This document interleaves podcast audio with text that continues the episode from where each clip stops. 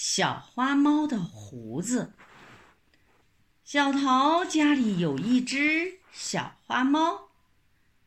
有一天，小桃从幼儿园回来，逗着小花猫玩儿。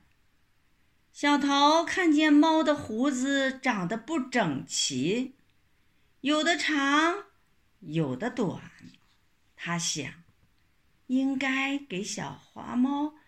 剪剪胡子啦。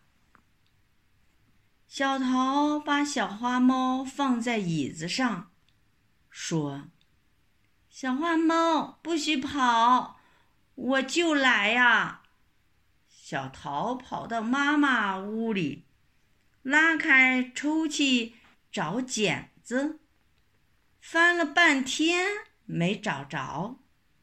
这时候，妈妈进来了。问他：“小桃，你找什么？找剪子。找剪子干嘛？给小花猫剪胡子。”妈妈一听笑了：“哎呀，真胡闹！小花猫的胡子不能剪呀。怎么不能剪？它的胡子长得不齐。”剪齐了多好看！妈妈说：“猫的胡子是有用的，不能剪。”嘿，胡子有什么用？爸爸的胡子长了，不就得上理发店去刮吗？妈妈笑着说：“猫的胡子和人的不一样。”猫胡子的长短跟它们身体的胖瘦一样，它的身体有多胖，胡子也就有多长。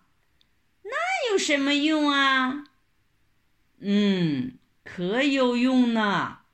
猫钻洞的时候，总是先把头伸进洞去试试，要是。胡子碰着着了洞口，他就知道自己的身体进不了洞；要是胡子碰不着洞，那他就能钻进洞里去了。